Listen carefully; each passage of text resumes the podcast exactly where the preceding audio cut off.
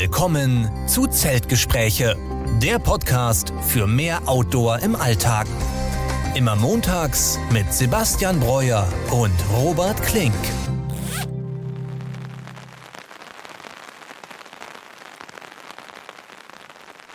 Ja, und damit herzlich willkommen zur 48. Folge unseres Podcasts Zeltgespräche. Diese Woche auch wieder mit mir, Robert Klink und mit Sebastian Breuer. Sebastian, grüß dich. Hi Robert, schönen guten Abend. Wie geht's? Eine Woche wieder vorbei. Ja, mir geht's ja. sehr gut. Dasselbe wollte ich dich gerade auch fragen. Wie geht's dir denn erstmal? Ähm, ja, du siehst wieder, ich bin immer noch in der Wohnung und ich sitze wieder auf dem Sessel. Ich habe ja, glaube ich, unsere ersten 40 Folgen immer auf einem Sessel aufgenommen und das äh, war wie so Oder bequem. im Wohnmobil. Oder im Wohnmobil, genau. Aber die ersten Folgen halt auf dem Sessel und ich fand das so gemütlich, ja. dass man da ganz gut beim Podcast quatschen kann. Deswegen jetzt auch wieder auf dem Sessel. Allerdings habe ich den hier selber zusammengebaut. Kann natürlich sein, dass der gleich irgendwie auseinanderbricht, ne? ähm, aber super bequem und hier wird richtig Bock, hier ganz entspannt den Podcast aufzunehmen. Allerdings, wie immer, im Sommer ist es immer noch unfassbar heiß in München. Ich weiß nicht, wie es bei euch ist gerade. Aber es ist wirklich noch sehr, sehr heiß, sehr, sehr trocken. Jeden Abend ist hier äh, Gewitter mhm. und ich glaube, morgen wird es dann wieder über 30 Grad. Klettern, ja, also mit der Hitze habe ich immer noch zu kämpfen. Ja, ist hier eigentlich ganz genauso. Wir hatten echt ein paar nasse Tage die letzte Zeit. Mhm. Ähm, heute Morgen war es echt kühl und jetzt gerade irgendwie natürlich wieder, wenn wir aufnehmen wollen, hier am Montagabend, ist es wieder relativ warm ja. auf einmal geworden. Hab auch wieder alle Fenster und Türen auf. Ich hoffe, man hört wieder nichts irgendwie draußen vom Verkehrslärm. Ähm, und ja, wir haben es geschafft, diesmal wieder pünktlich unsere Folge zu machen. Ja. Eine Woche ist vergangen. Äh, allzu viel haben wir, glaube ich, nicht beide erlebt. Ähm, ich weiß nicht, was hast du gemacht am Wochenende? Ja, auch nicht so viel. Ähm, bisschen mehr organisatorisches. Ähm, ich wäre eigentlich fast im Schwarzwald gewesen in der Nähe vom TTC. Fast. Ja. Mhm. Da äh, war ich auf einen Geburtstag eingeladen. Ich konnte es dann aber aus persönlichen Gründen leider nicht wahrnehmen. Ich hätte mich aber sehr darauf ähm, gefreut und da wäre auch eben quasi die Geburtstagsparty eher nebensächlich gewesen, sondern es ging eben darum, dass man dann Radtouren macht, äh, wandern geht und die Titi-See-Gegend, die kennen wir ja gut ja, und deswegen hätte ich ja. da schon echt Bock gehabt, da wieder zurückzukehren. Ähm, hat dann aber leider nicht geklappt. Das einzig Outdoor-mäßige war, ähm, es gibt ja hier die, den Flaucher, das ist, wo sich dann die Isar so ein bisschen spaltet und so kleine Nebenflussarme hier in, in München mhm. bildet. Auch sehr, sehr trocken. Also als ich da hingegangen bin, eigentlich ist alles voller so kleiner Pools und Nebenflüsse. Jetzt war es ein bisschen weniger. Auf jeden Fall war ich da schwimmen und ich kann gar nicht, ich meine, ich das ist ja auch aus Essen, dass man halt eben zu dem See zum Wasser gehen kann. Also ich finde einfach, ja. jetzt eine Stadt mir vorzustellen, wo es nicht die Möglichkeit gibt, irgendwo sich abzukühlen, äh, finde ich schon hart. Also da ist München einfach, habe ich ja schon mal gesagt, also gesegnet mit den ganzen Flüssen, äh, mit den Seen. Und ich bin jetzt mit dem Fahrrad so eine Viertelstunde gefahren und war eben da in diesen, in diesem kleinen, ich sag mal, Mini-Flussdelta. Und man kann da überall reinspringen. Also das ist echt richtig toll gewesen. Natürlich ist es voll. Ähm, sehr viele Menschen, überall auch Musik mhm. und laut, aber dennoch diese Abkühlung war einfach Gold wert. Das war richtig klasse. Und das war eigentlich so die einzige wirkliche, wirkliche Outdoor-Aktivität. Wildes Schwimmen. Und wie, wie sah es bei dir aus? Ja, am Wochenende ähm, war ich Freitag mich tatsächlich auch wieder am Ball in der See abkühlen. Also ich war das Wochenende auch wieder hier mhm. in Essen. Ähm, zweite Woche in Folge werde danach mal jetzt kommendes Wochenende wahrscheinlich mal wieder wegfahren. Ähm, war jetzt aber auch viel auf Geburtstagen auch eingeladen und anderen Veranstaltungen. Und ja, Freitagabend ähm, da war ich mit ein paar Leuten am See, hab dann den Sonnenuntergang in Ruhe angeschaut, mhm. war natürlich dann auch ein bisschen kühler am Wasser. Samstag den, den ganzen Tag eigentlich auch draußen verbracht, zwar nur im Garten ähm, auf einer Geburtstagsfeier, aber war trotzdem sehr entspannt. Und ähm, habe jetzt auch heute mal wieder angefangen. Heute Morgen zum Beispiel vor der Arbeit bin ich auch eine Runde mal wieder wandern gewesen. Denn ja. das ist eigentlich so die einzige Chance für mich, mich mal im Sommer auch vor die Tür zu bekommen bei diesen Temperaturen. Nämlich wenn man ganz früh so noch, ja, am besten irgendwie um sieben oder so richtig im Wald ankommt zum Sonnenaufgang, ist es schon äh, wohltuender, als wenn man das Ganze dann irgendwie nach der Arbeit auf jeden Fall macht. Deswegen habe ich mir das vorgenommen, jetzt wieder meine Runden hier morgens zu laufen mhm. und ähm, habe auch mal geguckt, gibt es vielleicht ein paar neue, irgendwie alles, was so bis fünf Kilometer ist, finde ich, kann man dann ganz gut mal in einer halben Stunde bis dreiviertel Stunde machen.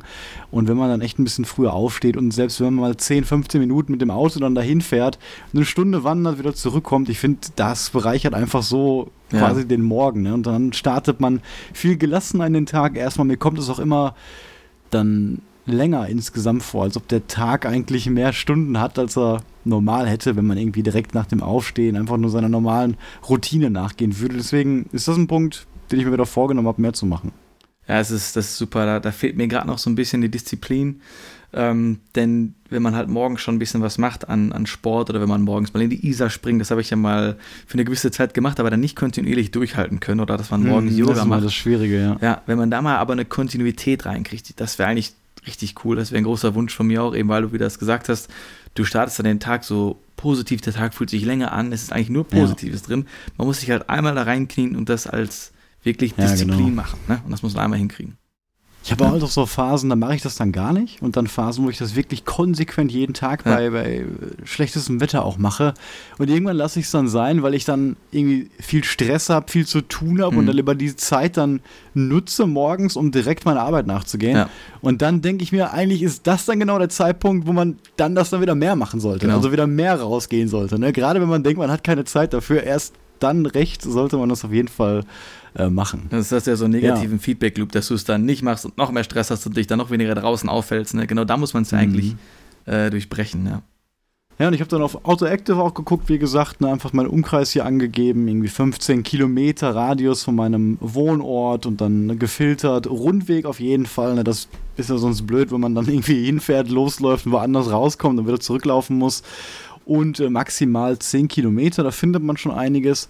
Hab dann auch bei Komoot geguckt, da bin mhm. ich nicht ganz so häufig, aber für diese Art von Touren ähm, ist Komoot echt auch zu empfehlen. Die Community ist halt allgemein größer dort und da findet man diese einfachen, normalen Spaziergänge und Wanderungen halt echt sehr, sehr gut und Autoactive würde ich sagen, um die mal zu vergleichen, ist dann ein bisschen besser, ja. was so dieses längere Plan angeht, gerade für, für längere Trekking-Touren auch.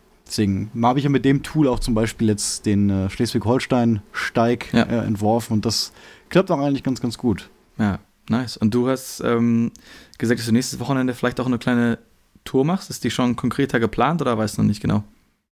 Ich weiß noch nicht genau, was ich mache, ob ich mit dem Camper einfach nur irgendwo hinfahre und mal einfach nur in die Natur. Ich habe halt gerade unglaublich Lust, einfach mal wieder in die Natur zu gehen. Habe ich mhm. ja letzte Woche schon erzählt. Da kam ich jetzt wieder nicht so zu. Deswegen auch vielleicht gerade der Drang, extra nochmal diese Tageswanderung wieder morgens zu machen. Ja ich habe einfach Lust, irgendwie wieder auf Ruhe, ne? also weg von dieser Stadt hier mhm. zu kommen. Einfach, ich kann den Straßenlärm gerade irgendwie nicht mehr hören und ja, verständlich. ich schneide ja immer noch am Irland-Video gerade, komme da auch nicht wirklich zugange. Ja.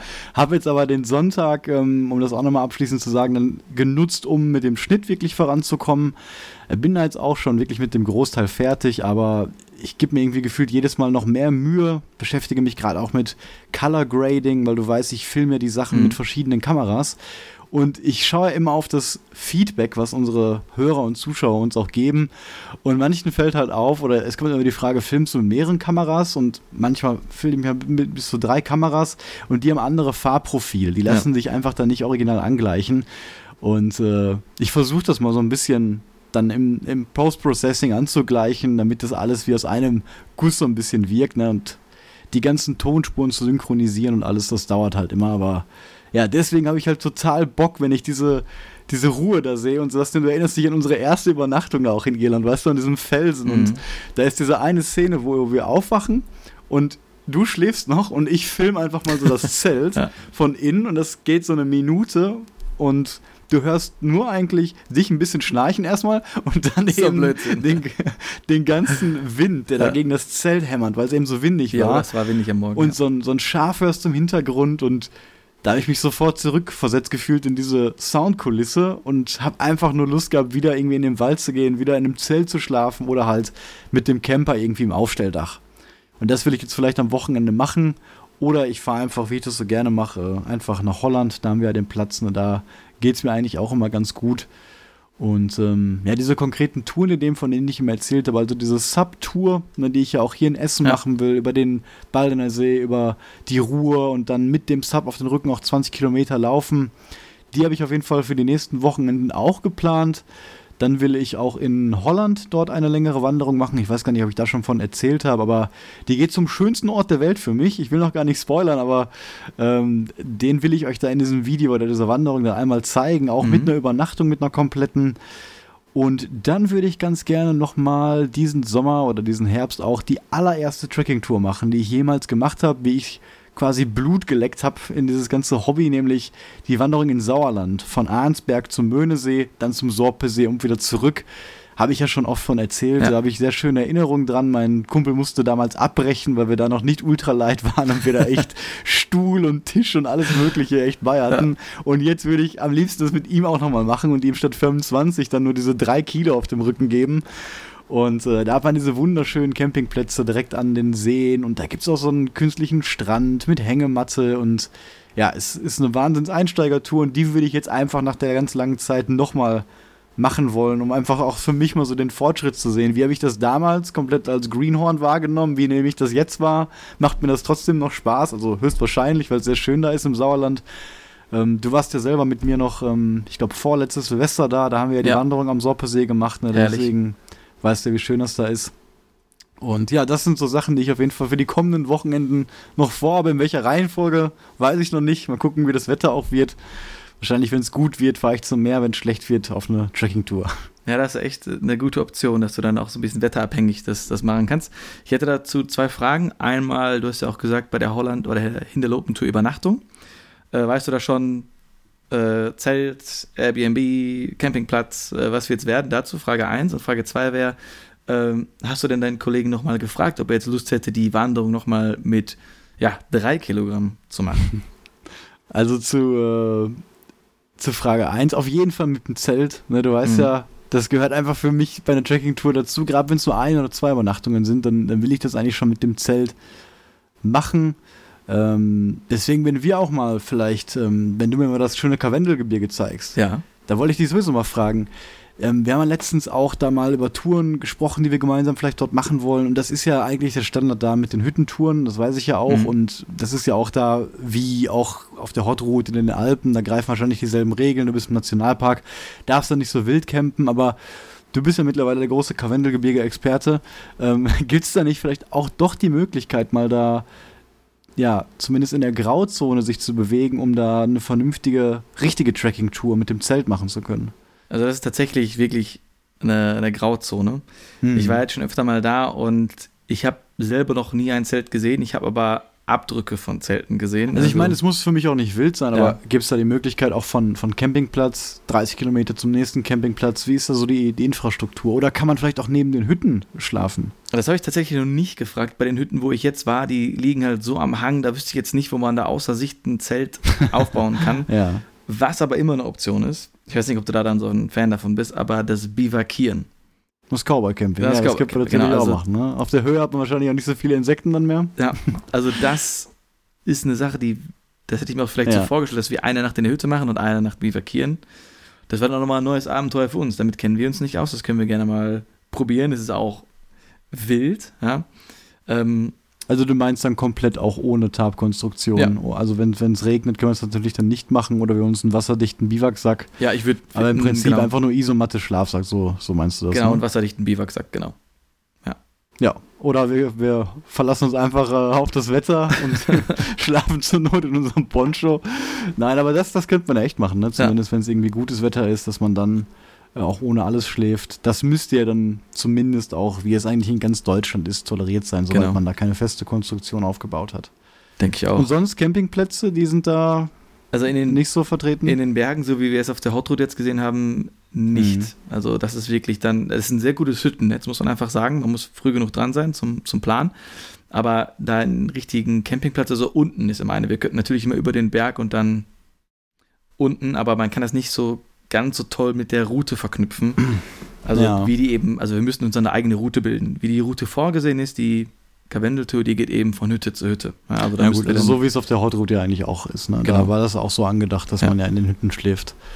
Ja, das wäre mal eine Region, die danach prädestiniert wäre, mal ein Trekking-Camp oder Trekkingplätze dazu haben. Ne? Das ja. fehlt natürlich auch so ein bisschen in den Bergen. Ne? Komplett. Das kennen wir aus anderen großen Gebieten in Deutschland, aber der, das bergigste davon ist wahrscheinlich der Schwarzwald, ne? auf dem Westweg, wo wir ja. immer noch diese Infrastruktur so grob haben. Genau. Aber das kann man natürlich nicht mit dem, mit dem Gebirge vergleichen. Und dann müssen wir auch die Spitze nachholen, die Birka-Spitze, die ich äh, nicht geschafft habe damals. ja, die müssen genau, dann, das können wir auch machen. Die müssen wir dann schaffen. Ähm, was mich ja, aber um nochmal ja, deine, ja, sag ruhig erst noch. Ich wollte schon mal die zweite Frage beantworten, aber wenn du noch was dazu zu sagen hast, dann. Nee, also generell an Gebirgstouren, es gibt ja auch noch die Peaks of the Balkan. Also das ist auch noch eine Geschichte, die ja, ja im Süden liegt. ähm, die mich da sehr interessiert und da glaube ich, dass es da vielleicht mit den Trekkingplätzen und dem Wildcampen noch ein bisschen einfacher und hm. anders ist. Ja. Und hoffentlich auch nicht ganz so, ich sage jetzt nicht mal überlaufen, aber nicht ganz so busy wie das Karwendelgebirge. Hm. Ja. Also wenn es jetzt für mich nochmal erstmal in die Berge geht, und ich muss ehrlich sagen, ich habe jetzt erstmal genug von Bergen nach den ganzen ja. bergigen Touren, die wir so gemacht haben, aber dann würde ich wirklich äh, mit dir dann durchs Karwendel einmal ziehen. Ja, mega. Und mir da die Hotspots äh, zeigen mhm. lassen und dann gerne irgendwie auch mit einer Zeltübernachtung oder eine, ähm, mit dem Cowboy-Camping dabei. Ja, kriegen wir hin. Das fände ich auf jeden Fall cool. Ja, und ähm, zur anderen Frage, ob ich den, den Kumpel dann nochmal gefragt habe, habe ich, aber natürlich ähm, vertraut er mir nicht so ganz, wenn ich ihm sage, diesmal wird das alles kein Problem, ähm, weil er hat natürlich dann abgebrochen wegen Schulterschmerz, weil der Rucksack einfach viel zu schwer war. Und äh, ich sage ihm halt, jetzt, jetzt habe ich natürlich viel mehr Ahnung, jetzt wird es eine Genusswanderung. Ähm, kennst du meine Sprüche? Ja, die, ja, die kenne ich zugute. sage ich dir manchmal ja auch. Aber ich denke auch wirklich, dass das so sein wird. Und mal gucken, vielleicht, vielleicht kommt er auch mit. Und bei der originalen Tour, wie viele Kilometer hattet ihr da? Was waren das für Etappen, die ihr hatte? Hm, ich meine, ähm, das waren 58 übers Wochenende. Mhm. Das heißt, sowas wie 16, 28, 20. Ich weiß jetzt nicht ja. genau, ob das auf 58 rauskommt, aber so um den Dreh ungefähr war das. Also ich weiß auf jeden Fall, dass der Samstag 28 ja. war. Ähm, nicht zu viel Höhenmeter und ja, wunderschön die, die, die Routen, mhm. die man da sieht. Das geht auch dann teilweise, glaube ich, über die Sauerland-Waldroute. Die geht nämlich von Nord nach Süd, so wie der Rothaarsteig, nur so 100 Kilometer weiter westlich. Und der Sauerland-Höhenflug, den ich ja dann irgendwann auch gelaufen bin, der geht ja komplett von West nach Ost, also einmal längs durch. Ja, das ist interessant, wenn, wenn man dann merkt, okay, was für ein Impact dann das Equipment dann wirklich hat. Ne? Also, weil ja. diese Distanzen sind jetzt wirklich human komplett machbar, aber mit zu viel Gepäck, was hatte der damit? Wahrscheinlich 15, 20 Kilogramm vielleicht sogar? Ja, auf jeden Fall über ja. 20. Und ja. das schafft man dann einfach nicht. Das wird dann einfach, äh, das, das führt zu Schmerzen, ist unangenehm und dann hat man auch nicht mehr so Spaß an dem Wandern. Ähm, und deswegen haben wir jetzt ja das ganz gut für uns hinbekommen mit einem echt, mit einer echt guten Packliste. Ich habe es dann auch halt alleine durchgezogen ja. noch, die, die, den zweiten Tag. Und das war dann halt richtig cool. Ähm, der wahrscheinlich hat mir deswegen auch so gefallen, weil ich dann auf einmal alleine war, mhm. was gar nicht geplant war und ich halt auch komplett unerfahren war. Und das dann halt nicht nur dann Spaß gemacht hat, sondern auch so ein bisschen Abenteuer auf einmal wurde. Ja. Ne? Schaff ich das denn, wenn mein Freund hier schon quittet? Und ich hatte da natürlich auch die Schuhe an im Hochsommer, die ich jetzt nur im tiefsten Schnee Winter anziehe. Also so klassische Wanderschuhe, ne, wie man das so in Deutschland vor 50 Jahren noch getragen hat. Mhm. Und äh, das letzte Stück um den Sorpesee herum, da war dann nur Asphalt. Und boah, da habe ich zum ersten Mal auch Fußschmerzen richtig kennengelernt ja. und gesehen, wie weh das tun kann mit diesen fetten Stiefeln. Und da, ja, da habe ich schon auf jeden Fall ein paar Erfahrungen dann, dann machen können und daraus auf jeden Fall lernen können und das Fazit ziehen können, nie mehr solche Schuhe mhm. daneben anzuziehen beim Wandern. Ne? Ja, und nie mehr Tisch und Stühle mitnehmen. Nie mehr Tisch und Stühle mitnehmen, genau. Und mittlerweile gibt es ja auch von Helinox tatsächlich von diesen Stühlen auch die ultraleichte Variante. Mhm. Entschuldigung, ich bin da immer noch ein bisschen Husten, habe diese Krankheit, die ich vor zwei Wochen hatte, anscheinend so ein bisschen verschleppt, ja. hätte mir ein bisschen mehr Ruhe gönnen sollen. Deswegen vermute ich, dass es ein bisschen wiederkommt gerade. Aber vielleicht kennt ihr das, diese kleinen Campingstühle, die ja so groß sind wie eine 1,5 Liter PET-Flasche und dann mhm. reißt man die auf, dann ziehen die sich magnetisch, zieht sich so ein Gerüst zusammen, was man hinstellt und dann zieht man eben so ein Stück Stoff drüber. Und dann kann man da, ich glaube, bis 150 Kilo richtig entspannt drauf sitzen und die wiegen so ein Kilo und kosten dann so 30 Euro, würde ich sagen. Man kann aber auch von Helinox dann einen kaufen, der kostet nur das Vierfache, 120 Euro, aber wiegt dann nur 460 Gramm. Mhm. Und das ist natürlich teuer, aber ein ultimativer Luxus. Ne? Also das ist etwas, was ich nie mitnehmen würde. Ein Luxusgegenstand für uns ist ja schon das Sitzkissen. aber ihr kennt vielleicht den äh, Outdoor mit Sebastian, also einen anderen Sebastian. Ja. Der hat auch einen YouTube-Kanal und läuft da irre Distanzen, immer auch ohne Trackingstöcke. Und der, wenn der einen Overnighter macht, hat auch immer dann den Chair Zero von Helinox dabei und das ist schon cool, wenn er dann irgendwo ankommt. Zum Beispiel, wenn ihr das mal konkret sehen wollt, gibt es ein Video, wo er von Köln nach Venlo läuft. Das hat auch dann mich und Sebastian inspiriert, damals von Essen nach Venlo zu laufen. Und da schläft er auch einfach in so einem kleinen Wäldchen baut sich da, ich glaube, mit dem MSR Elixier sein Lager, hat auch immer so eine mobile Dusche dabei, wo er quasi mit so einer 5 Liter Trinkblase dann noch nach der Wanderung noch duscht. Dann hat er da seinen kleinen Stuhl, baut sich ein richtig schönes Lager und kocht dann da auch. Der isst immer sehr gerne Maultaschen. Und das sieht auch immer super gemütlich aus. Hat dann natürlich dementsprechend äh, viel Gepäck mit, was ihn aber anscheinend auch nicht sehr groß stört, denn ja, der läuft wirklich wahnsinnige Distanzen, also echt Respekt. Krass da juckt es mich natürlich auch schon in den Fingern, diesen tollen Stuhl zu haben, weil ich überlege mir jetzt. das das lasse ich nicht zu, Sebastian. ich überlege mir jetzt, okay, äh, ich spare jetzt ganz viel Gewicht, äh, weil ich ja den RAB, den, äh, den Schlafsack, über, über ein Kilogramm austausche mit dem Kilt. Dann kann ich ja den Stuhl mitnehmen und bin immer noch gleich schwer. Ne? Ja, das ist echt keine dumme Idee. Ne? Auf die, da kann man natürlich auf eine Weise immer so denken. Also vielleicht, wenn man nur als Ziel hat, man möchte ultralight sein, mhm 5 Kilo oder 4,5, ja. je nachdem, welche Definition man dann nimmt. Und dann reduziert man Gewicht irgendwie durch etwas und kann dann sagen, ah, jetzt kann ich ja wieder dann einen Luxusgegenstand mitnehmen und das Ganze ja. wieder aufzufüllen. Jetzt kann ist ich wieder mein Schneidebrett mitnehmen. Ist auf jeden Fall ein schöner ja. äh, Gedanke, ne? Wenn genau. da Leute dran Spaß haben, warum nicht? Verstehe ich auch. Aber für mich war es dann doch noch merklich, dann mit noch einem Kilo weniger wirklich ja. zu laufen. Ne? Das gerade wenn es dann nur noch 4 Kilo sind und du hast ein Kilo weniger, dann sparst du dir 25% deines Rucksackgewichts. Oder du könntest ja so rechnen, du bist ja auch jetzt um die 4 Kilo. Wenn du dann 500 Gramm mehr nimmst, dann ist es ja so, als wenn du dann ja 15% knapp nochmal dein gesamtes Rucksackgewicht irgendwie draufhaust. Ja. Ne? Klar, und vor allen Dingen, wenn wir dann eben solche extremeren Touren machen mit 40, 45 Kilometer Streckenlänge oder eben sehr viel Höhenmeter, ja. dann, wie wir auch schon oft gesagt haben, zählt wirklich jedes Gramm. Ne? Dann, dann merkt man das schon. Du musst dir das vorstellen. Du willst ja bald nicht den, den ganzen Stuhl von Hamburg nach Flensburg da durch die Malerei schleppen. Ja. Aber du hast ja jetzt schon einen neuen Luxusgegenstand, mit dem du das aufgefüllt hast, ne? nämlich dein äh, Abtrockentuch. Ja, Abtrockentuch. Was war das nochmal? dein Abtrockentuch, genau. Ich habe auch noch zwei, äh, zwei neue Sachen, die ich mal mitnehmen werde bei der nächsten Tour und die mhm. ich dir und den Zuhörern auch empfehlen äh, würde. Das geht jetzt nicht um Sachen aus dem Basisgewicht, sondern um Konsumgüter. Denn äh, ich habe ja mal irgendwann nach einem guten Kaffee geguckt und seit langem trinken wir den Jakobs äh, Espresso. Jakobs Krönung Espresso, genau. Genau. Und der hat auf jeden Fall seine Dienste geleistet und dann habe ich mir halt nochmal ein bisschen informiert und bin echt auf eine gute Marke gestoßen. Keine Werbung, ich halte sie gerade mal hier für dich in unsere Kamera. Mhm. Das ist auch so ein Instant-Kaffee von Mount Hagen, der Papua-Neuguinea-Kaffee, Instant. Wurde auf 1600 Meter in Vulkanerde handgepflückt, steht drauf, wusste ich gar nicht. Aber das ist wirklich Next Level. Also, du kannst den genauso wie den anderen verwenden, kannst auch die Stärke natürlich besser dosieren, weil ja. er halt in einer ganz großen Packung kommt und nicht in so kleinen was ist denn das, 8 Gramm Beutel ja. einzeln verpackt ist.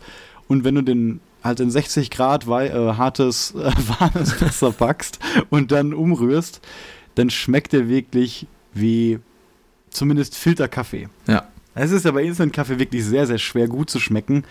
Aber das musst du mal versuchen. Den nehme ich gerne mal ähm, für uns beide dann auch mit. Ich kann dir sagen, ist ein Upgrade. Kann man dann auch natürlich in Noakes-Beutel tun oder in einen kleinen Ziploc-Beutel.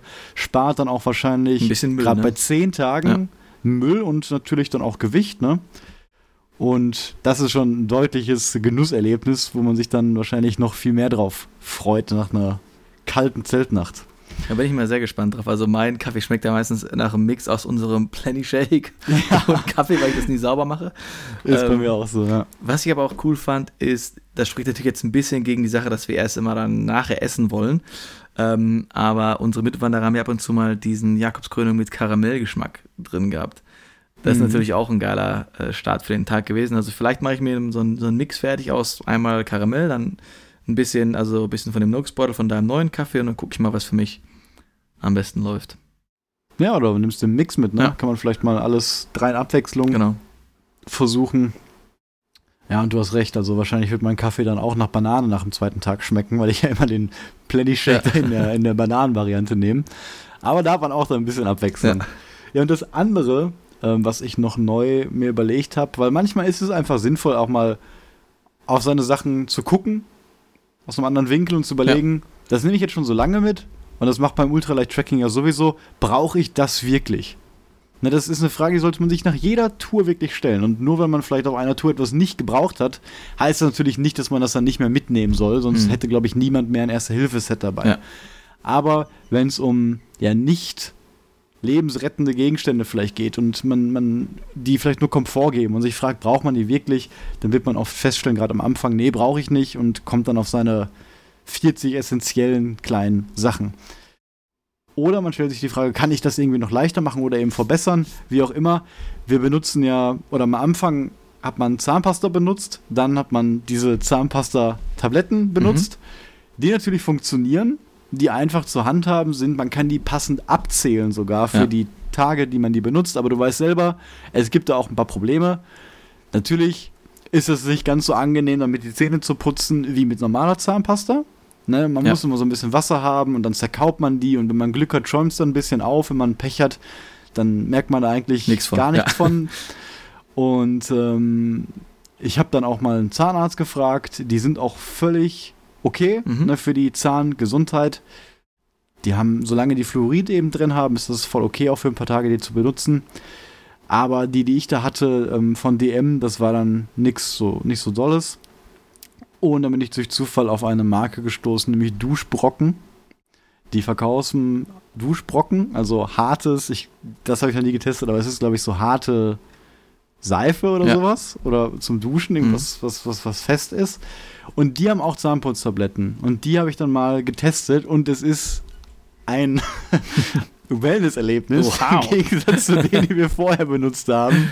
Also da passiert dann wirklich was, äh, wenn man die verwendet. Und das ist das Zweite, was ich jetzt mal getestet habe. Kann ich dir auch gerne mal äh, zeigen. Wirst wahrscheinlich auch begeistert sein. Ja, voll gerne, weil ich hatte noch nicht mal die von DM. Ich hatte das von irgendeinem Ökoladen ja. gekauft und die meine Die wirklich, hast du mir auch, ähm, ja. auch mal dann gegeben, genau. die mit dem D, glaube ich, auch ja, drauf oder genau, so, ne? Genau. Aber die waren auch, die, ich fand die sogar ein bisschen noch besser, weil die zumindest ein bisschen größer waren. Dann hat man ein bisschen mehr gehabt. Ähm, genau, aber ja. Das sind so Mini-Upgrades, die mich manchmal auch so freuen. Das ist natürlich Spielerei und mhm. eigentlich nicht wirklich richtig notwendig, aber ich finde es immer cool, dann freue ich mich auf den nächsten Trip, habe da eine kleine Verbesserung und ja, und gewichtstechnisch, hast du es einmal gewogen, was, welche, wie die Tabletten so, was die so wiegen?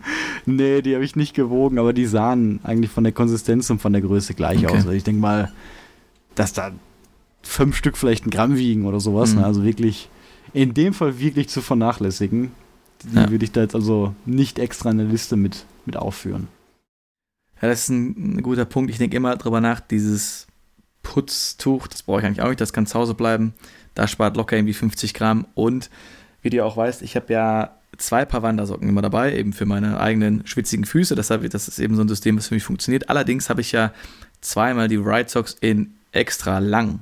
Ja, und die wiegen natürlich viel mehr als die Halblinge, die, die wir am Anfang hatten. Deswegen ja. würde ich da vielleicht demnächst etwas die kürzeren kaufen, weil die werden auf jeden Fall gut weniger wiegen, diese doppellagigen Socken, wenn man die kürzeren Oder du machst das so wie mit deiner Kopflampe, mit deinem Band und äh, schneidest da selber einfach die, die Hälfte ab. Ja, das so läuft wie bei der Kopflampe, dann habe ich bald keinen Socken mehr. Also die Kopflampe flattert Dann müsstest du die längs abschneiden. Ja.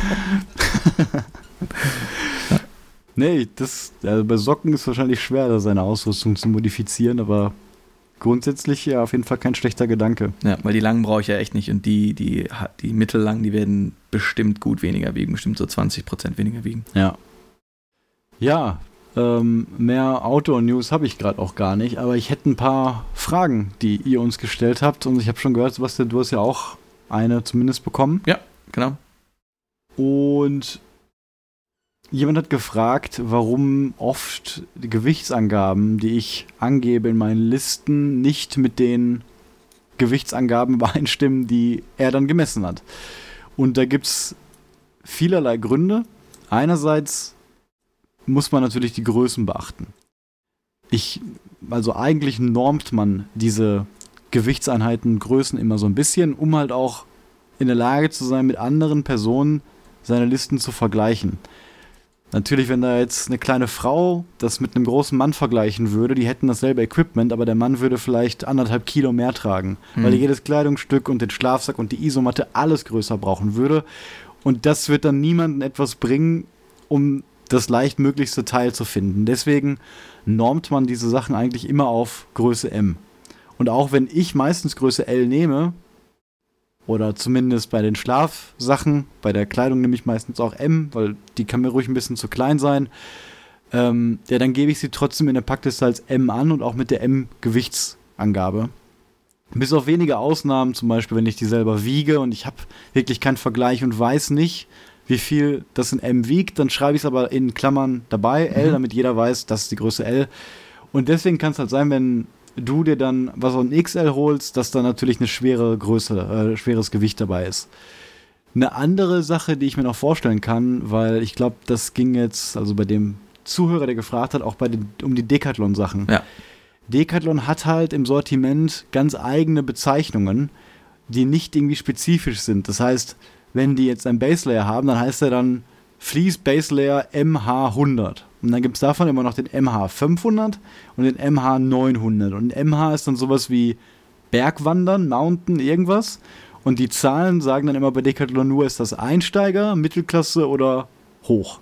Und übrigens sind meistens die Einsteigersachen fürs Ultraleicht-Tracking am besten, weil die am leichtesten sind. Aber es gibt da dann meistens immer jährliche Updates bei den Sachen. Und die Produktbezeichnungen bleiben aber immer gleich. Also ich habe dreimal den Fließpullover MH100 zu Hause und das ist dreimal anderer, weil mhm. ich den immer in zweijährigen Abständen gekauft habe.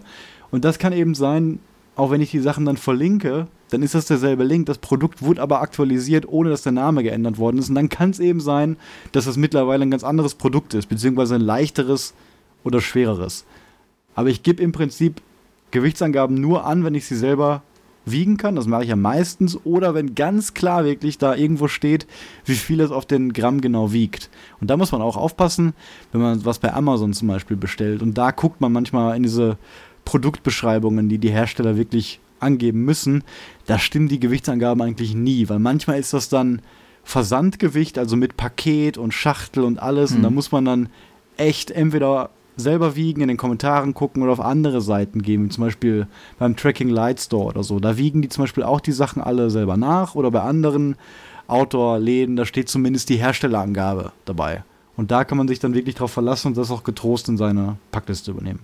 Ich könnte mir vielleicht auch vorstellen, ich weiß nicht, wie da deine Erfahrung ist, dass einfach im Herstellungsprozess auch manchmal so ein paar Abweichungen äh, sind, weil ich kann mich noch an deine Powerbank erinnern, die hat ja dann im Endeffekt auch ein anderes Realgewicht gehabt als Ganz genau, angeschrieben. Ja. Genau, das kann natürlich dann, ich weiß nicht mehr genau, was jetzt da ähm, der ausschlaggebende Punkt war, aber es kann ja vielleicht sein, dass die ein bisschen anders, dass die so einen kleinen Manufakturfehler hatte und deswegen ja. ein bisschen schwerer war, als sie versprochen war. Das könnte ja auch noch sein. Ja, in dem Beispiel war es wohl, dass dann Fließpulli 250 Gramm statt 200 gewogen hat. Und da kann ich mir dann echt mal erklären, dass es entweder so ein paar Nummern größer ist ja. oder einfach eine andere Version mittlerweile geworden ja, ist. Genau. Ja, Ansonsten gab es noch eine Frage, äh, die kannst du auch beantworten, zum Westweg. Wie geht das?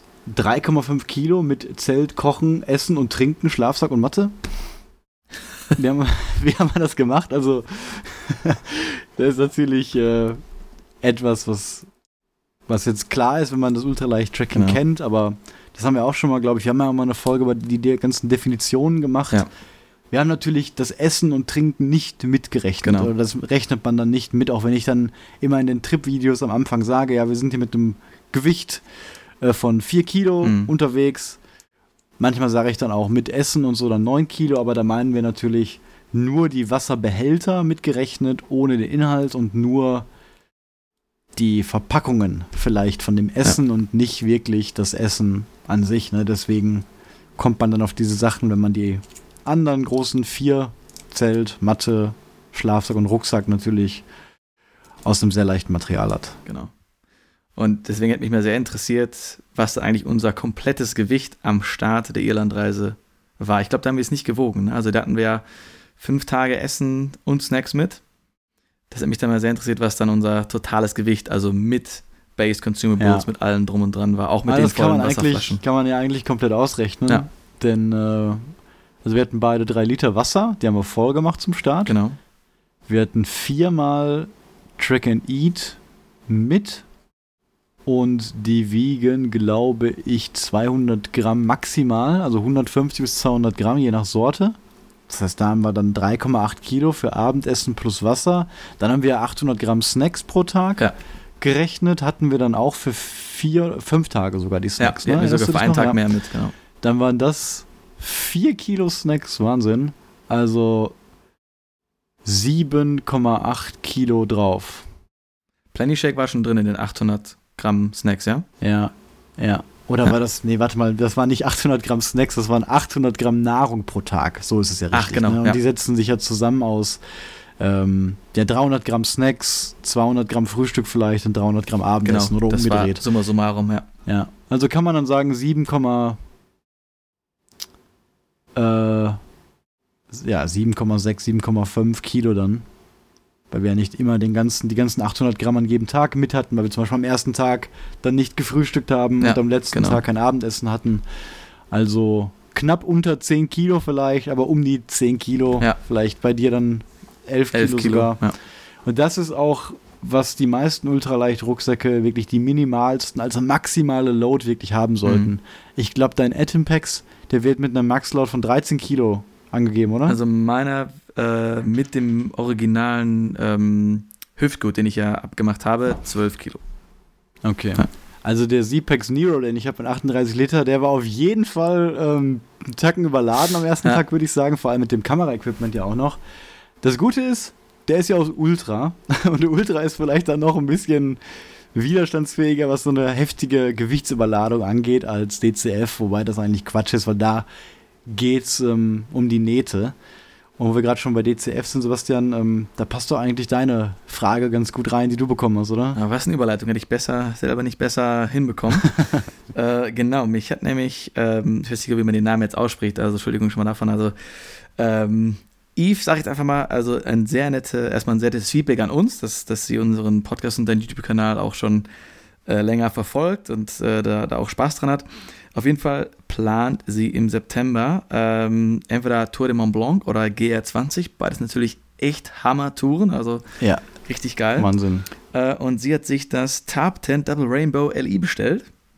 Ähm, die Lieferung dauert jetzt aber noch etwas und deswegen äh, ja, war sie noch ein bisschen am Grübeln und überlegt, ob das Zelt denn den krassen Wind in den Bergen auch aushält, weil sie vielleicht alternativ einfach so Dyneema DCF Abspannleinen noch extra zur Befestigung erwerben würde. Genau, das ist so ihre Frage und da können wir natürlich erstmal ganz klar sagen, das würde es natürlich packen. Wir haben es in sehr äh, widrigen Bedingungen getestet in äh, Schweden. Sehr starker Wind. Ich kann es jetzt nicht irgendwie in Knoten oder in Windgeschwindigkeiten äh, fassen, aber der Wind war so stark, dass wir als zwei fast 90 oder 80 Kilo schwere Personen vom Weg gefegt wurden. Äh, wir haben es auch eben mal in den wirklich hohen Alpen schon bei fast ja, 3000 Metern Höhe ähm, gemacht. Also es hat alles bisher überlebt, unfassbar widerstandsfähig. Ähm, ich würde sagen, die einzige Sache war eben, dass unsere Heringe dann, äh, wir hatten ja die, ähm, ich habe jetzt den Namen vergessen, Piranhas. Swiss Piranha, Swiss Piranhas dabei, genau. Und da wirklich die kleinste Version. Genau, dass die vielleicht dann nicht so ganz tief so gut festhielten und dann eben die eine Seite abgeflogen ist und dann das Zelt sich ein bisschen gebogen hat. Genau. Aber- Aber, die natürlich optional Genau. sind. ne? Also es, es ist ja dann freistehend und letztendlich, wenn die rausgehen, dann flattert es halt ein bisschen laut Ja. die ganze Zeit, gerade wenn der Wind dann von dieser Seite kommt.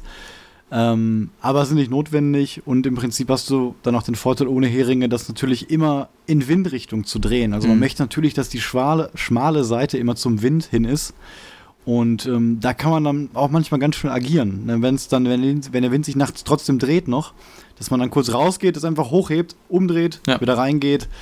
Und ähm, ja, dann, dann hält es eigentlich, wie du schon sagst, eine Menge aus. Ja, denn die Carbonstangen, die haben ja eine gute Flexibilität, die halten auch einiges aus. Also auch wenn es jetzt so ein bisschen biegt, nicht erschrecken, das hält das aus. Ich habe mich auch erschrocken. habe dann gesagt, Robert, Robert, was ist da los? Aber es hat voll überlebt. Ich glaube, die, die einzige Schwachstelle ist eben äh, bei starkem Hagel. Aber das sollte es jetzt hoffentlich da im September nicht zu erwarten haben. Genau. Und da gibt es dann auch einen Trick, einfach dann ein bisschen die Spannung lösen aus ähm, dem ganzen Stoff eben, damit der Hagel nicht einfach gerade durchschlägt, sondern ja, so ein bisschen Spiel dabei ist und dann hat man auch nicht so eine hohe Gefahr, Löcher zu kriegen. Ist aber, muss man einfach sagen, für DCF-Zelte immer blöd, wenn es da hagelt, aber wenn es nur kurz ist, kann man dann eben das Ganze lösen, die Stange so ein bisschen und dann eben abwarten. Ja. Man wird ja trotzdem nicht nass eigentlich. Ja, da gibt es ja dieses berühmte Video, das war in Alaska, glaube ich, was du mir gezeigt hattest, wo Ja. die Leute komplett beschossen wurden und das Zelt leider ja, sehr in Mitleidenschaft gezogen wurde dadurch. Ja, das Double Rainbow LI ist wirklich ja. ein super Zelt, ne, mittlerweile auch in der Single-Variante ähm, auch ein DCF zu haben. Das gab es damals noch nicht, als wir uns das gekauft haben. Und gerade alleine in der Double-Variante ein riesiger Palast, ähm, habe ich ja auch schon Luxuriös, manchmal äh, ne? gehabt, ja. Und ja, das ist leicht aufzubauen. Man hat die Sitzhöhe, also kann man echt nur empfehlen. Ja, gerade auch wenn es dann draußen ganz schlechtes Wetter ist, durch die Sitzhöhe kann man sich da viel einfacher äh, anziehen, umziehen, den Rucksack packen. Das ist wirklich perfekt gewesen. Gerade in Schweden haben wir uns, glaube ich, gegenseitig, also du warst in der einen Ecke, ich in der anderen, haben die Rucksäcke gepackt, ganz entspannt und konnten dann erst in das schlechte Wetter rausgehen. Also das ist ein, ein wirklicher Luxus mit dieser Kopfhöhe, die man da drin hat. Und man darf auch nicht ähm, vergessen. Vergessen, genau. Ähm, wie wichtig es sein kann oder wie nützlich es sein kann, wenn das Zelt freistehend ist in den Bergen. Denn es ist natürlich alles felsig dort und wenn man Pech hat, gibt es fast gar keine Erdschicht und Wiesenschicht irgendwie auf den Gipfeln, wo man vielleicht schlafen möchte. Auch legal ja häufig nur ab einer Höhe von 2000 Meter mhm. auf der ähm, Tour de Mont Blanc. Und wenn man dann wirklich mal in Regen und Sturm gerät, dann hat man auch natürlich eine höhere Chance, einen Platz zu finden, der dann windgeschützt ist, weil man nicht darauf achten muss, ob da die Heringe reingehen oder nicht. Ja. Und man kann da im Notfall dann einfach auch sein Zelt mal auf dem Fels hinstellen. Oder einfach in eine Hütte reinstellen, unter einen Unterschlupf. Das gibt ja, ja ganz viele Anwendungsbereiche dafür. Ja. Ich habe jetzt gestern auch ein cooles Foto gesehen. Ich glaube, das hat Zepex auf Instagram geteilt, bin ich mir gar nicht mehr sicher, aber das war ein Bild von einem freistehenden äh, Zepex-Zelt, mhm. also auch Full DCF. Ich glaube, das war eben das Duplex mit diesem Mod, dass man das freistehend machen kann. Und das war in einer Landschaft, wo ganz viele kleine Tannen und Gewächse dort waren. Und man hatte keine Chance, irgendwie eine Stelle zu finden, die größer als ein Meter war, ja. wo das Zelt stehen konnte. Und dann stand da ein Stein in der Mitte und da haben die das Zelt einfach in der Mitte wirklich drauf hinstellen können und da dann drauf geschlafen. Und das fand ich auch extrem cool. Da sieht man halt, wie wichtig dieses, dieses Freistehen ja. einfach sein kann. Ja, das ist super. Das Foto müssen wir gleich mal angucken. Ich folge denen ja auch auf, auf Instagram. Ja, ich habe auch noch eine Frage ansonsten. Ja? Ähm, Namen sehe ich leider nicht, aber die Frage war, wie das Packmaß von einem Gram Expert Kilt ist. Und Philipp hat ja einen Gram Expert Kilt. Mhm. Die sind auch synthetisch, die sind auch aus Apex. Deswegen erstmal, eigentlich sind die Packmaße von allen Apex Kills eigentlich gleich. Die variieren natürlich nur nach der Stärke und hast du da ein 233er oder 200er, dann ist das schon voluminös. Also ich würde sagen, wenn man einen 40 Liter Rucksack hat und einen 233er Apex Kilt, dann nimmt der Kilt den meisten Platz im Rucksack weg. Mhm. Also 25 Liter ungefähr, würde ich sagen. Wenn man es nicht total übertreiben möchte mit dem Komprimieren, was ich nicht empfehlen möchte. Ja. Jetzt mittlerweile, nach drei Jahren mit meinem Astukas Kilt, braucht der, wenn ich den richtig zusammenquetsche, nur noch 15 Liter. Aber das ist halt nichts Gutes, ne? sondern man merkt deutlich, dass der schon ein bisschen Gramm verloren hat, äh, Temperaturlimit verloren hat, was aber auch nicht, nicht weiter schlimm ist nach drei Jahren und nach den ganzen Touren, die der machen musste. Deswegen, wenn man zu dem Grim Expert jetzt keine Erfahrungsberichte vielleicht findet, könntest du einfach nach Erfahrungsberichten von Astukas, Astukas Kills, von Lightweight Kills, von Highberg Kills oder von Enlightened Equipment Kills gucken. Und ich glaube, damit habe ich ja alle Apex-Hersteller gesagt. Und ja, es ist leider ein bisschen größer bei synthetisch, immer als Downer. Ich würde sagen 40% 50% sogar. Also Downer kann schon deutlich heftiger komprimiert werden. Mhm. Ähm, aber über die Vor- und Nachteile von Downer und, ja. und Synthetik haben wir schon oft genug gesprochen. Und auch nochmal ein guter Punkt, also wenn wir auf unsere Wanderungen gehen, dann packen wir es wirklich am ganz letzten Tag quetschen wir dann den Kilt oder Schlafsack in den Rucksack, damit der eben nicht so lange so komprimiert bleibt. Ne? Das ist eben, wie ja. du gesagt hast, eigentlich nichts Gutes, dass deiner sich jetzt so komprimieren lässt. Ja. ja. Ich habe meinen mein Rucksack, habe ich ja letztens schon gesagt, hier immer neben meinem Schreibtisch mhm. fertig gepackt, hängen und das Einzige, was ich raus tue, ist eben der Kilt. Und dummerweise ist es mir tatsächlich passiert, dass ich nach dem Irland-Trip, der jetzt auch schon wieder, ich glaube, fünf Wochen her ist, dass ich vergessen habe, den Kilt da rauszuholen ja, und der jetzt vier Wochen eingequetscht da drin war. Also ja. echt, was gar nicht passieren darf. Und warum war das so? Ich habe hier so eine Ecke auch im, in, im Arbeitszimmer, ähm, wo ich die Schlafsäcke und Kills so ein bisschen lager, mhm. wo die halt sich richtig groß machen können. Und ähm, ganz oben drauf lag dann mein schwarzer Kilt eigentlich, augenscheinlich. Ja. Und da dachte ich, ach so, hast du schon ausgepackt, ähm, weil der kleine Zepex Nero auch so klein aussieht ja. mit seinen 38 Liter, glaubt man gar nicht, dass da noch der fette Kilt drin ist. Und dann irgendwann habe ich was gesucht im Rucksack, was ich dann brauchte.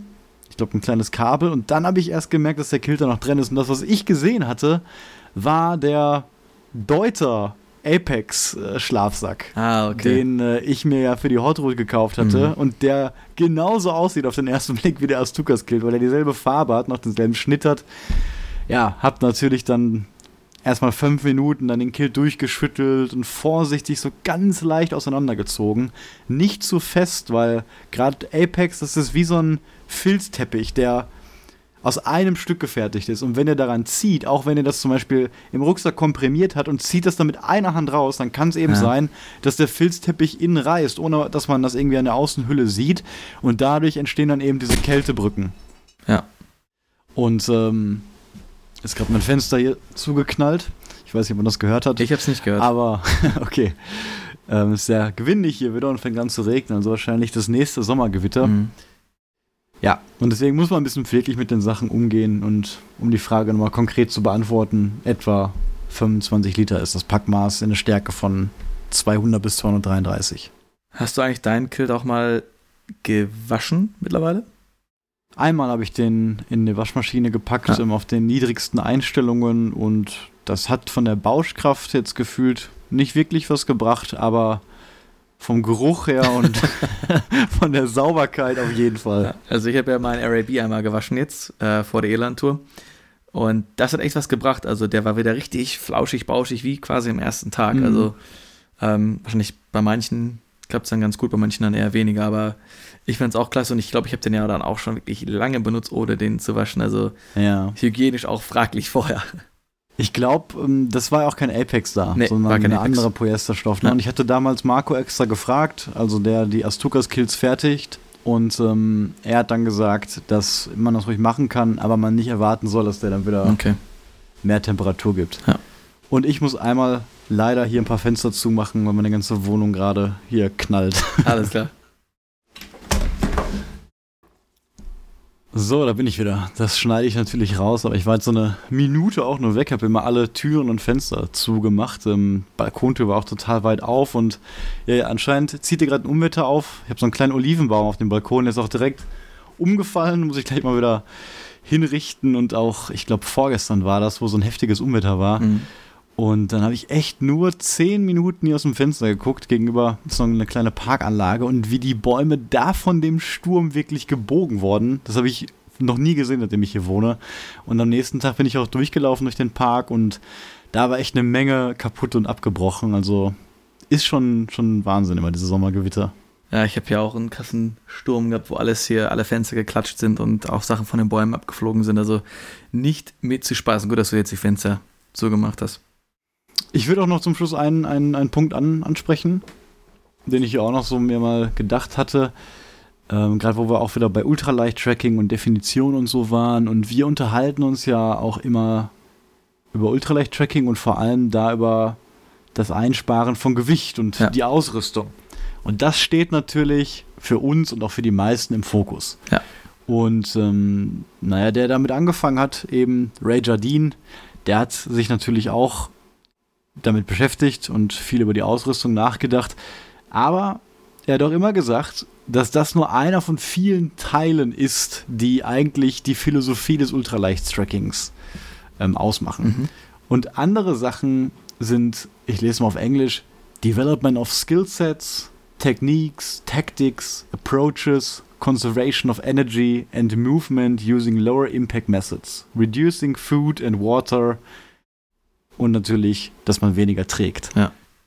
Und ähm, das finde ich man auch nie vergessen und muss sich auch mal damit so ein bisschen auseinandersetzen. Und gerade dieses Conservation of Energy, wenn man mal darüber nachdenkt, welche Strategien wir eigentlich alle noch so machen, oder wenn du jemandem das Ultraleicht-Tracking erklären willst und du möchtest die ganzen Sachen erklären, die außerhalb der Ausrüstung sind, was sagst du ihm dann oder was machen wir dann? Und da sind natürlich diese Strategien mit Pausenmanagement vielleicht auch gemeint. Ne? Dass die Pausen nicht zu kurz und nicht zu lang sind, ja. nicht zu häufig da sind, damit man auch noch abends früh da ist, aber auch nicht zu wenig da sind und man sich vielleicht ähm, erschöpft. Und das ist halt immer so ein, so ein Maß, was man entdecken muss für sich vielleicht. Und wir haben ja gemerkt, auch mit diesem erste Pause nach acht Kilometer und dann jede sechs Kilometer eine Pause, was für die meisten wahrscheinlich relativ viel klingt, aber die dann echt nur fünf Minuten ja. oder maximal zehn.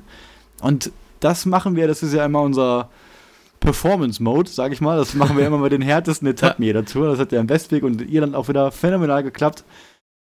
Und ähm, auch das mit dem Frühstück, ne, dass, dass man dann sagt, man, man nutzt die Zeit einfach zum Wachwerden. Also wenn man wach wird und läuft sofort los mhm.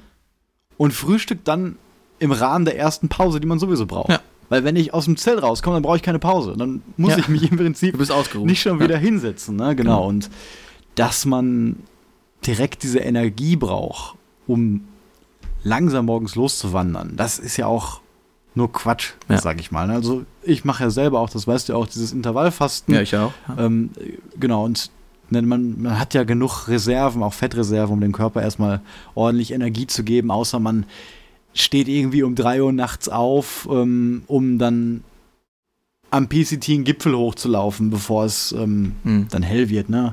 Dann ist das natürlich was anderes. Dann würde ich mir wahrscheinlich auch erstmal ein deftiges ja. Frühstück machen. Ähm, und allein das Thema Trackingstöcke. Ja, wenn man wirklich nur aus Ultralight-Tracking gucken würde mit, ich möchte so wenig Gewicht haben wie möglich, dann würde man ja intuitiv erstmal die Trackingstöcke nach der Definition weglassen, weil die geben dir ja nur Gewicht und die brauchst du ja eigentlich gar nicht, um irgendwas zu machen, außer vielleicht um das Zelt aufzubauen, wenn du so ein spezielles ja. Zelt dafür hast. Aber das geht natürlich auch darum, dass du da mehr Gewicht mitnimmst, um entspannter und sicherer laufen zu können und auch weiterlaufen zu können mit weniger Energie und dadurch kannst du natürlich auch weniger, brauchst du weniger Kilokalorien ja. und kannst dann wieder weniger Essen einpacken. Also überspitzt gesagt, aber als Faustformel finde ich, kann man schon sagen, dass man mit Trackingstöcken so 20% weiter laufen kann.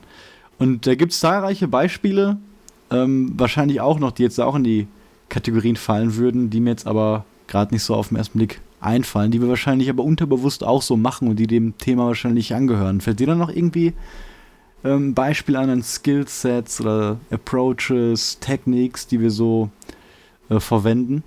Ja, also einfach generell gesprochen, dass wir ja, ich glaube, über die Jahre dann unseren Körper einfach gut kennengelernt haben, wie der am besten funktioniert, was der am besten braucht. Das heißt, ich glaube, jetzt haben wir eine relativ gute Geschwindigkeit, die wir immer versuchen zu halten. Mhm. Äh, wir wissen, wie wir das Pausenmanagement machen, wie viele Pausen wir brauchen, weil bei uns ist es, glaube ich, so, wir laufen uns eben warm und sind in diesem Modus. Unser Körper ist warm, die Muskeln sind warm, die Muskeln sind ready.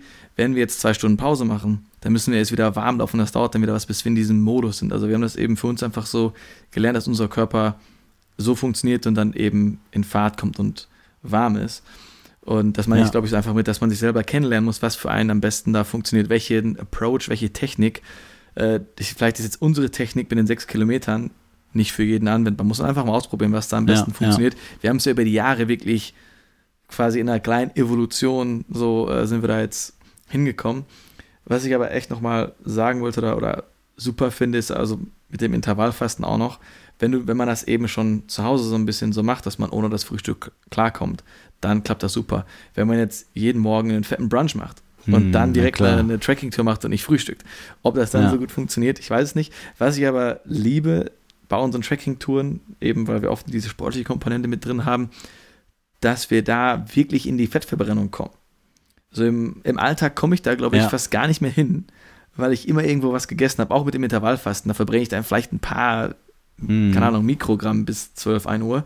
Aber so ist es eben, glaube ich, die, die einzige Situation im Jahr, wo ich dann richtig mal, wo mein Körper wieder lernt, Fett als Energie zu benutzen. Obwohl das eigentlich ja. so super geil das ist stimmt, für den Körper. Ja. Ne? Ähm, genau, so einfach als Approaches, Körper kennenlernen, was funktioniert am besten, Pausen, Essen, Trackingstöcke, das sind eigentlich so die Hauptsachen, würde ich sagen. Und dann auch noch in diesen Mengen, also an Kalorien. Ja. Ich habe gestern noch in meiner Garmin-App eine, eine Route gesehen, die wir gelaufen sind. Da hatten wir 6000 Kalorien verbraucht an einem Tag. Ne? Also aktiv und in Ruhe zusammengerechnet. Ja, das ist natürlich schon Wahnsinn, vor allem wenn man dann die erste Mahlzeit erst dann auch ein bisschen später nimmt. Ja, spontan sind mir doch noch so drei kleine Beispiele ähm, eingefallen.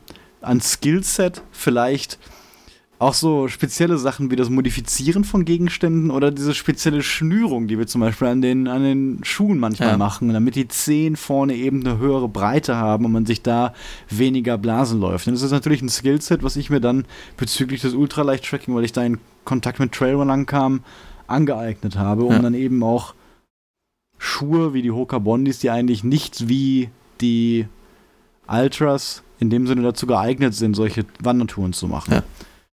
Und ähm, dann ist mir noch eingefallen, was wir in Portugal immer gesagt haben: Camel up. Und dann, wenn wir ja. irgendwo mal wieder an der Wasserquelle waren und wir wissen, es ist super warm, wir verbrauchen so viel Wasser, dann trinken wir einfach wirklich erstmal übermenschlich viel. Also viel mehr, als man intuitiv eigentlich machen würde, um seinen Durst zu löschen. 1,5 Liter oder sowas, mhm. damit man dann entweder weiterkommt bis zum nächsten Wasserplatz, ne, oder dann eben nicht so viel tragen muss. Ja. Weil Gewicht, was sich wie Wasser gleichmäßig schön im Körper verteilt, ist natürlich immer viel, viel besser zu tragen als auf dem Rücken. Genau, ja. Und dann vielleicht noch diese Effizienzkomponente oder Conservation of Energy. Also Effizienz spielt natürlich auch mal eine große Rolle. Und mittlerweile, wenn wir so über dieses Food reden und haben ja auch gerade schon berechnet, mit wie viel wir dann wohl als Total Weight in Irland gestartet sind. Aber manchmal denke ich dann, oder haben wir auch gedacht, unser Ziel ist ja eigentlich anzukommen am Ende und nichts mehr zu essen genau, zu haben. Das ist das Ziel. Dann ja. ist es ja perfekt, ne? Und im Zweifel lieber ein bisschen zu wenig, weil die letzten sechs Stunden oder vier Stunden, die wird man dann auch noch ohne Ration mhm. klarkommen. Ne? Und das halt genau so zu timen und sich da Gedanken zu machen, ohne Essen ins Ziel zu kommen, das ist natürlich dann auch, ich denke mal, so eine Strategie, die dann Rager Dean original dann ja. meinte, als er sich da mit diesen Themen beschäftigt hat. Ja, ja das stimmt. Ja, wir haben ja auch immer Essen, was wirklich pro Gramm einfach super viel Kalorien und Protein, da gucken wir auch immer drauf, ne, dass wir da immer das Richtige einkaufen. Ja.